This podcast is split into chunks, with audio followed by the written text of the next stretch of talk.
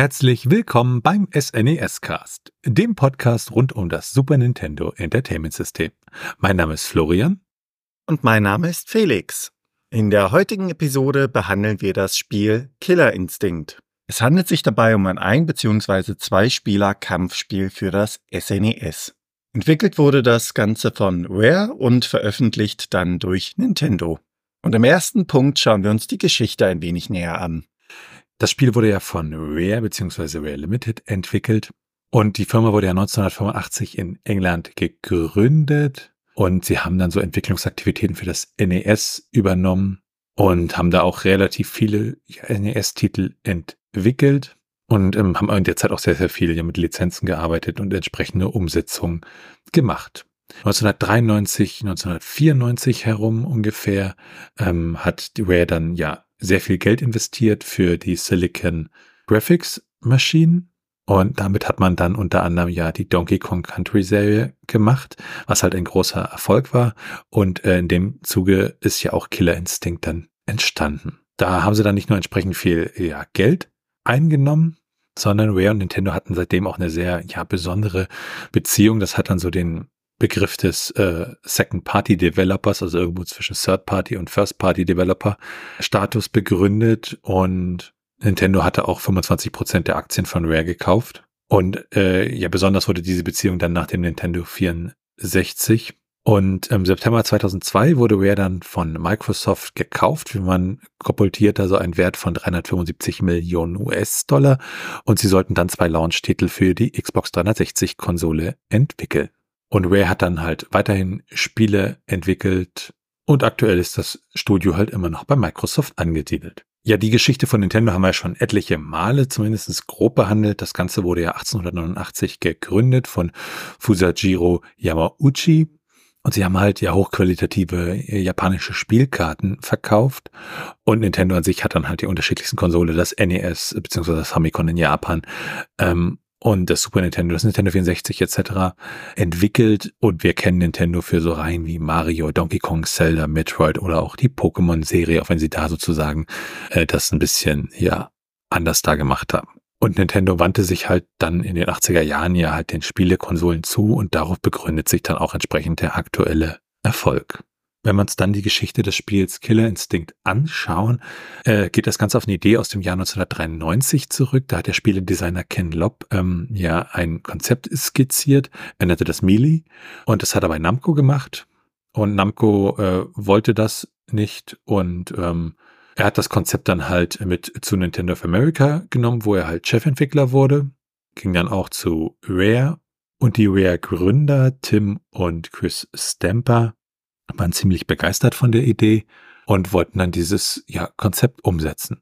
Mit Nintendo wurde dann eine Lizenzvereinbarung unterzeichnet und da wurde das Ganze erstmal für eine ja, Arcade-Version, nämlich der Ultra 64-Plattform, aus der später halt das Nintendo 64 wurde, ähm, entwickelt und Killer Instinct dafür angekündigt. Und zu dem Zeitpunkt äh, war es ja auch so, dass Nintendo sozusagen von gewalttätigen Spielen doch sehr, sehr viel Abstand genommen hat, beziehungsweise Nintendo ja dieses familienfreundliche Image hatte. In Bezug auf Killer Instinct hat äh, der Marketingdirektor da mal erklärt, äh, Williams hätte sich nicht auf diesen Deal eingelassen, wenn sie gedacht hätten, dass ihnen die Hände gebunden wären. Wir werden sie in keiner Weise einschränken.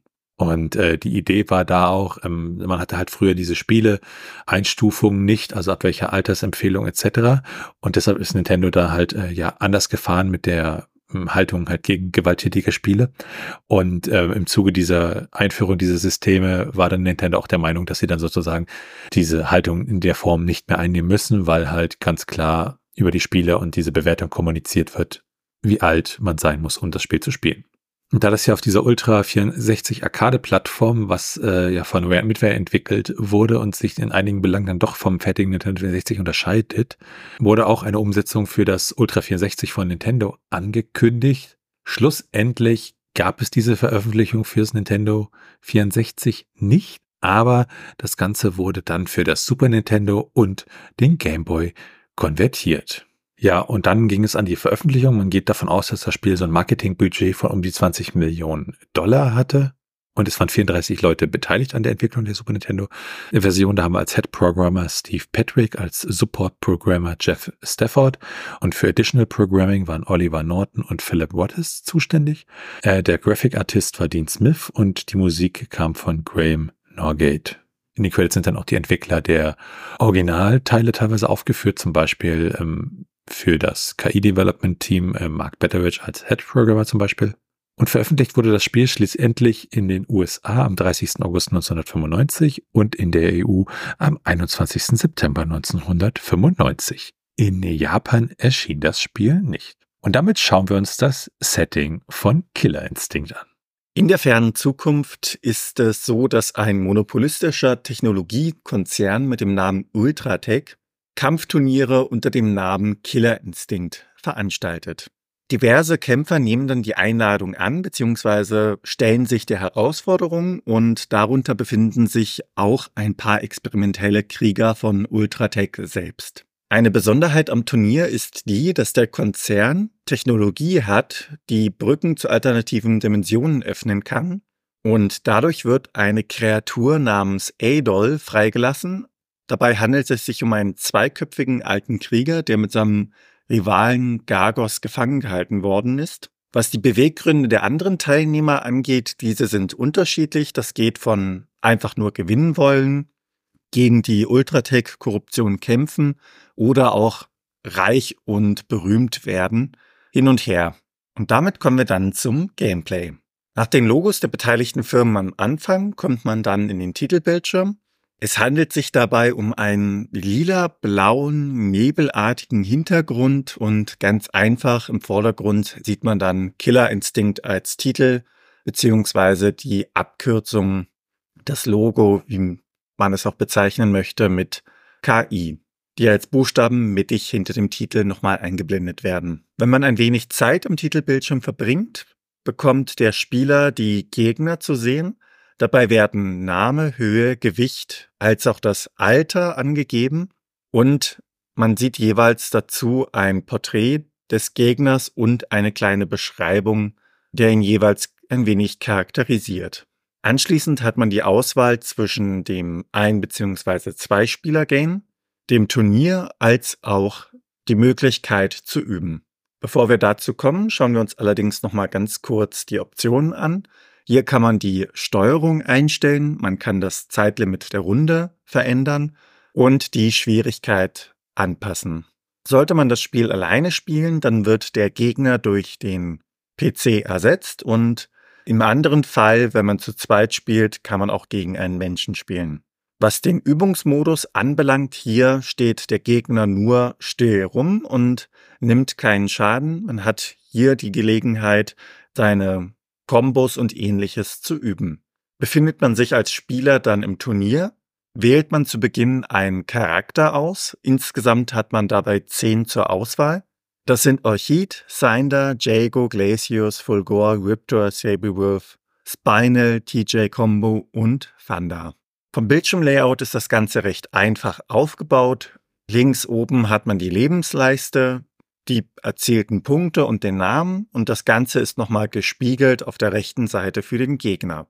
Mittig sieht man dann die ablaufende Zeit und das ganze Feld mittig ist dann für das Kampfgeschehen vorgesehen. Das Spiel selbst erinnert ein wenig an Street Fighter, zum Beispiel der Energieball von Yago und auf der anderen Seite gibt es ja die Finisher Moves, welche an Mortal Kombat erinnern.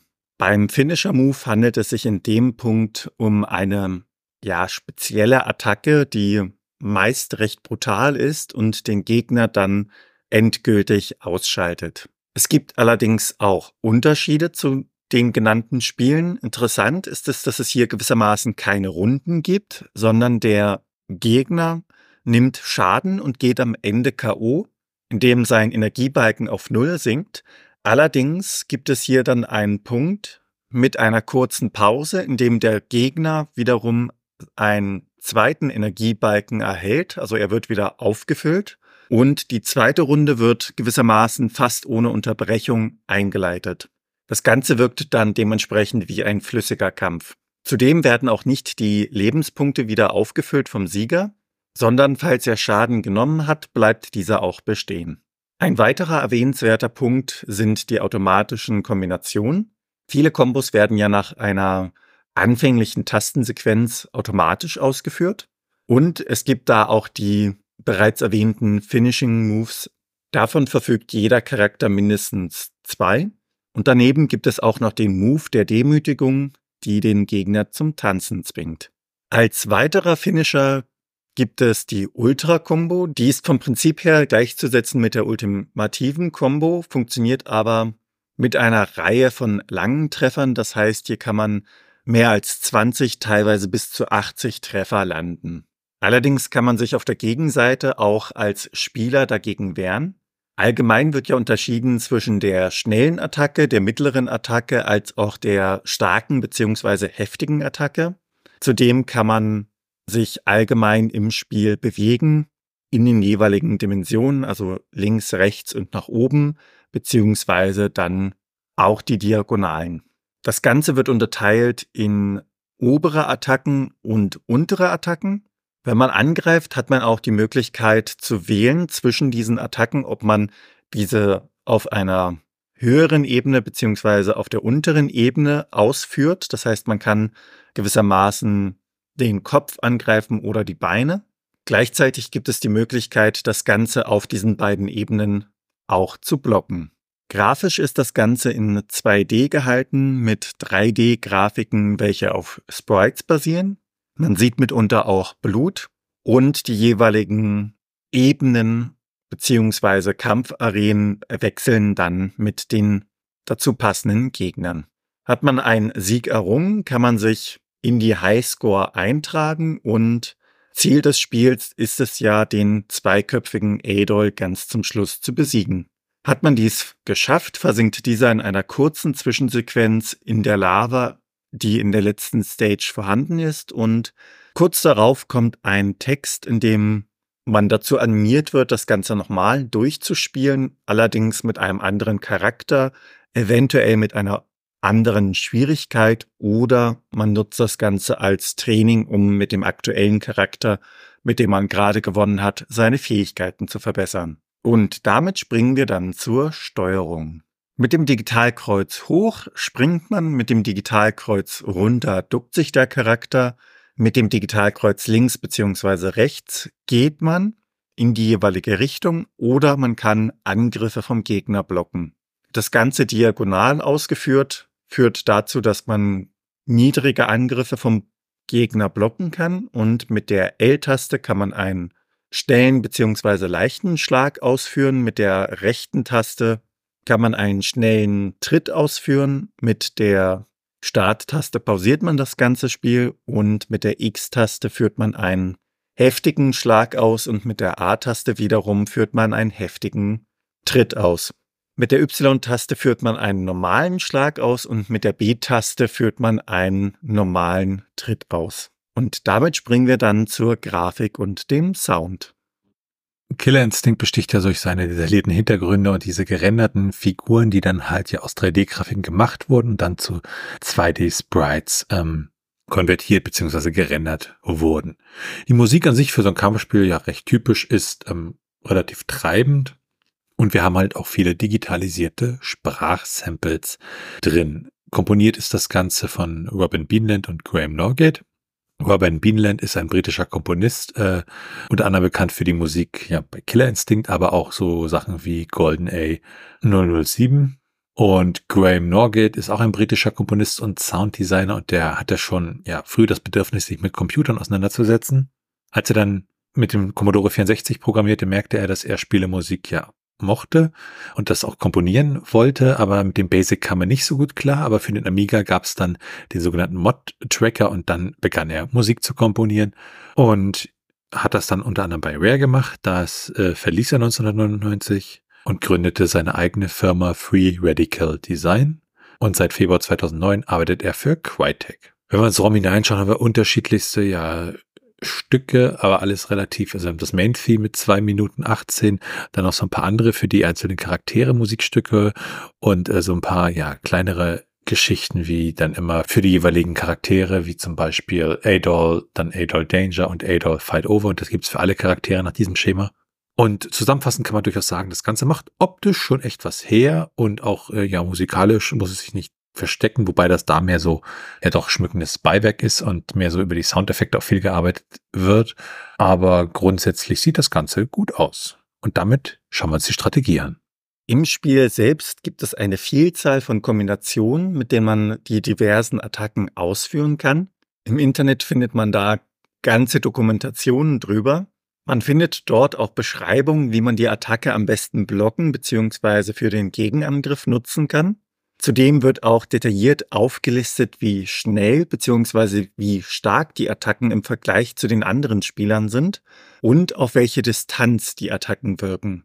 Es gibt ja Attacken, die gewissermaßen nicht blockbar sind und das Ganze ist schon viel Material, liest sich dann allerdings schwierig, weil man da nur eine Abfolge von Kombinationen hat, also L, A, X, Y und das Ganze geht dann so weiter.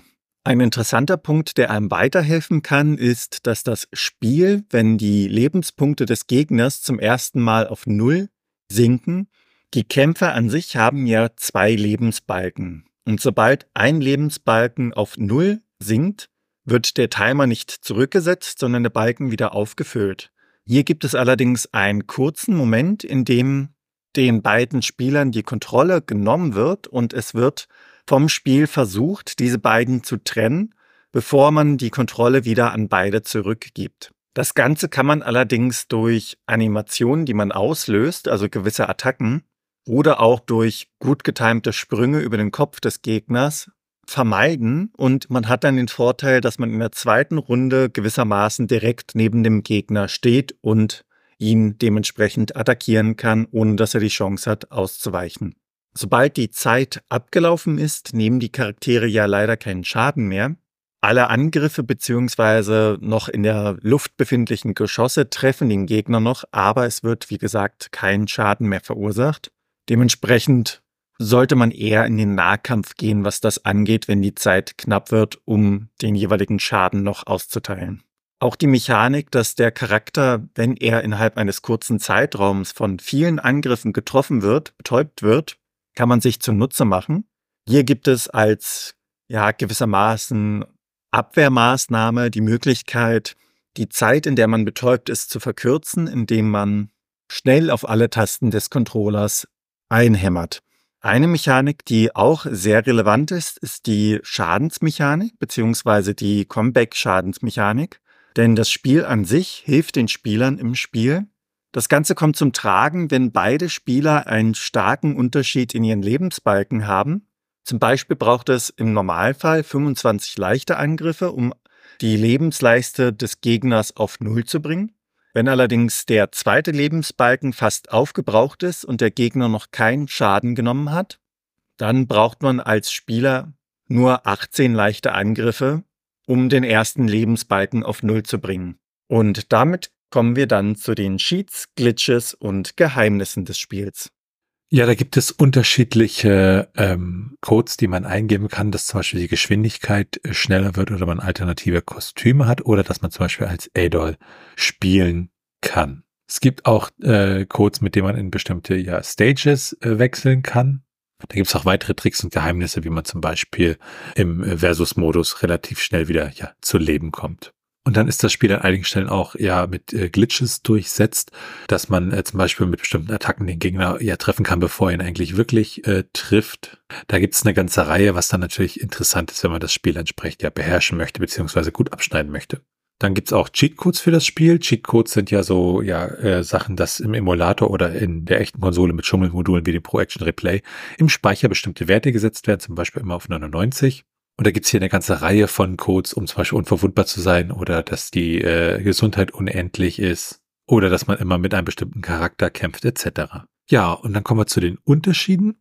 Da schauen wir uns erstmal die Unterschiede an zwischen der ja, Arcade-Version und der SNES-Portierung. Man musste natürlich so ein bisschen reduzieren, die Character-Sprites entsprechend kleiner machen, die äh, ja, Kameraschwenks ein bisschen vereinfacht und so ein bisschen dann äh, für die SNES-Version das Ganze so in einem Pseudo 3D äh, ja simulieren. Auch das Zoom und Skalieren der Arcade-Version wurde entfernt. Und äh, die Full-Motion-Videos, die man halt nach einem Sieg gesehen hat, die wurden auch entfernt. Und das gleiche gilt auch für Sprachsamples und Soundeffekte. Interessant wurden auch einige andere Modi hinzugefügt, zum Beispiel ein Trainings- und ein Turniermodus.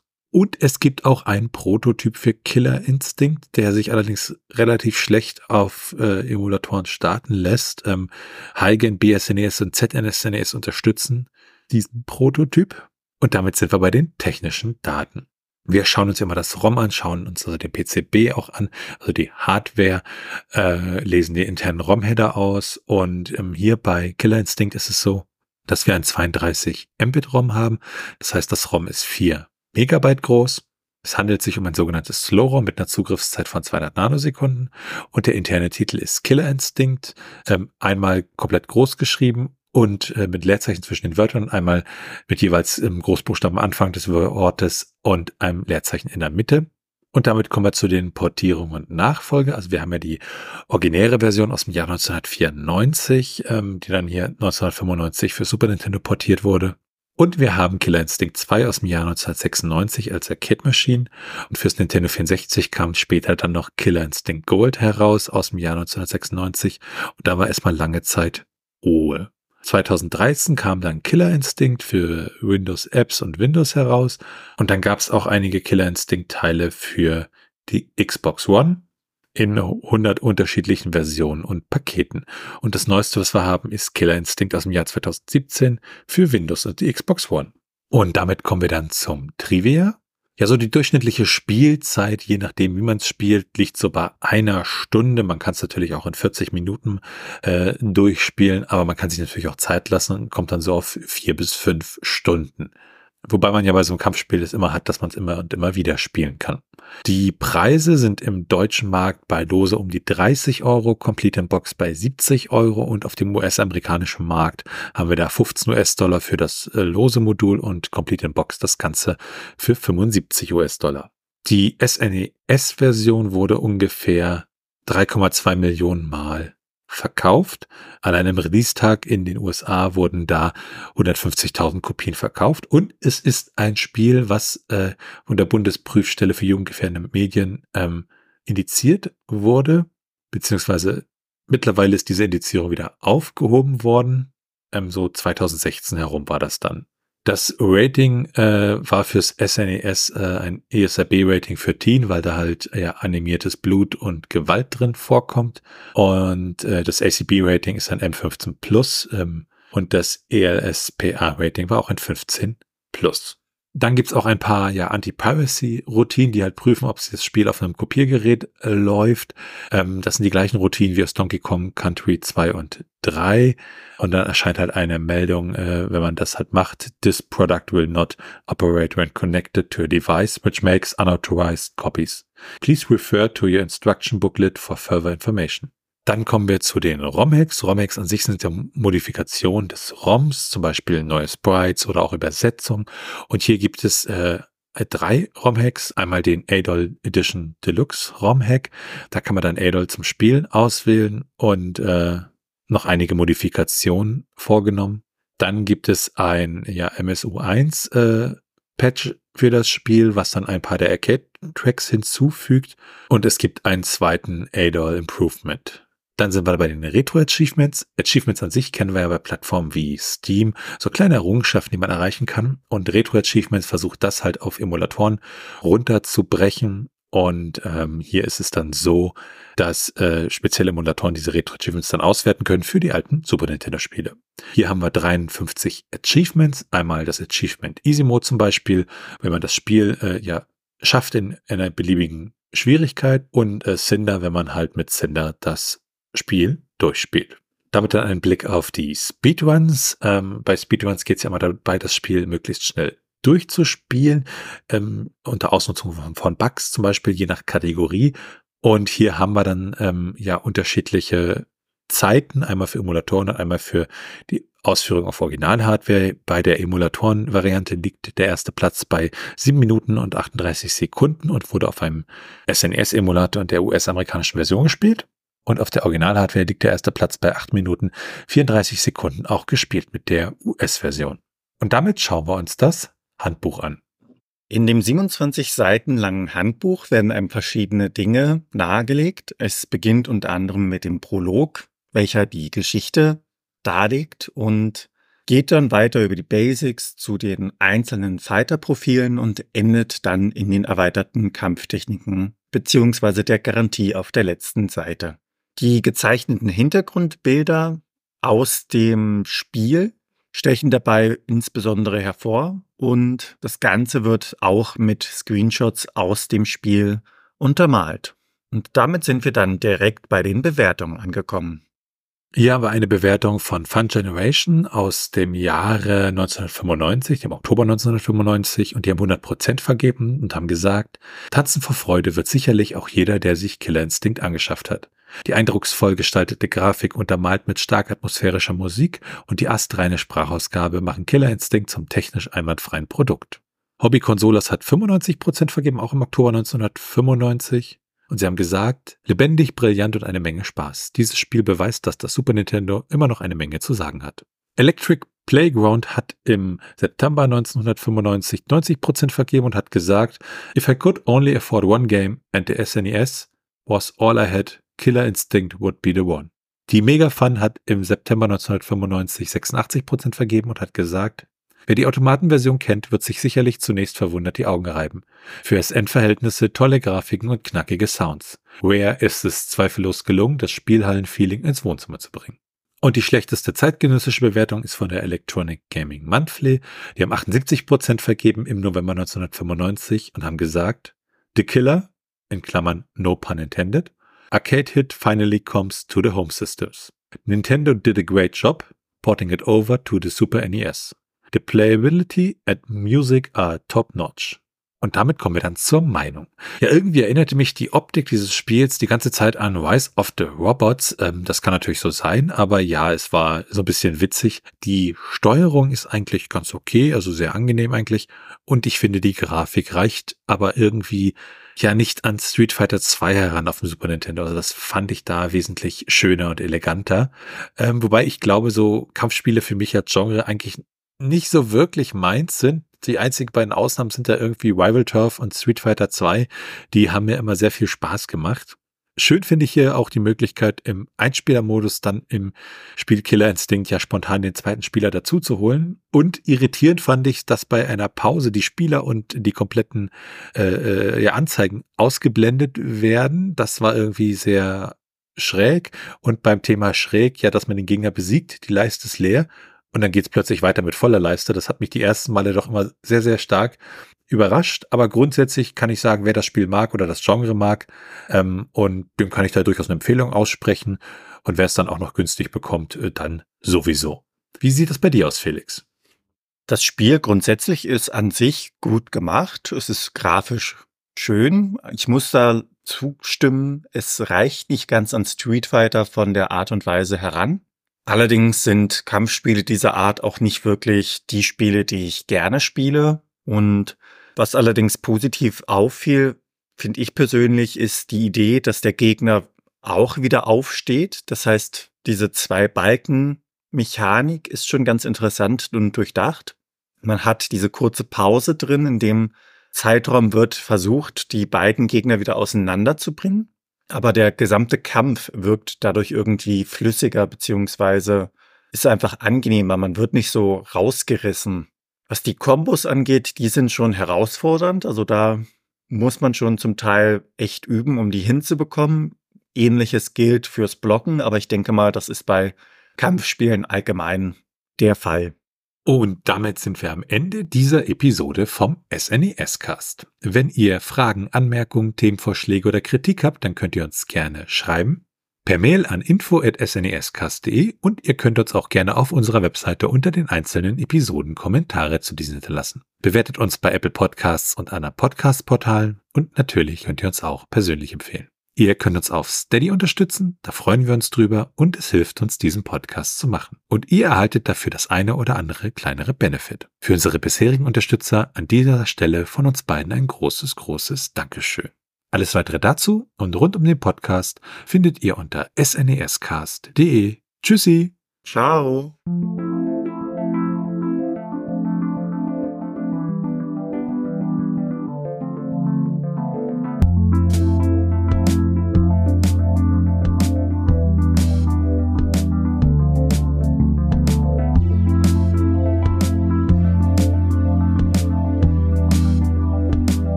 Produktion von Tone Age.